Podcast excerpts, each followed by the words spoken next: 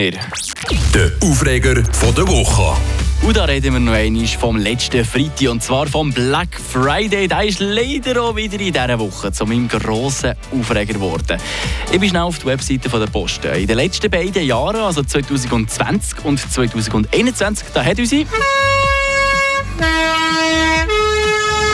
Schweizerische Post jeweils zwischen Black Friday bis Neujahr über 23 Millionen Päckchen verarbeitet. Dann müsst ihr euch das mal vorstellen. Das sind über 2,5 Päckchen pro Person in der Schweiz und das nur in einem Monat.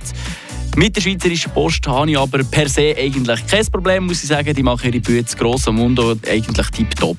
Ja, vielmehr gehen wir da die anderen Gauner auf den Senkel. Wir reden da von diesen Privatanbietern, was es Dutzende gibt.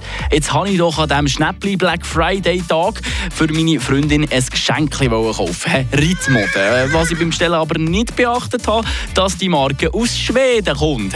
Und jetzt glaubt doch die halbe Welt, dass Switzerland und Schweden das gleiche Land ist und trotzdem zahle ich 64 Hämmer für ein blödes Päckchen zu mir zu liefern.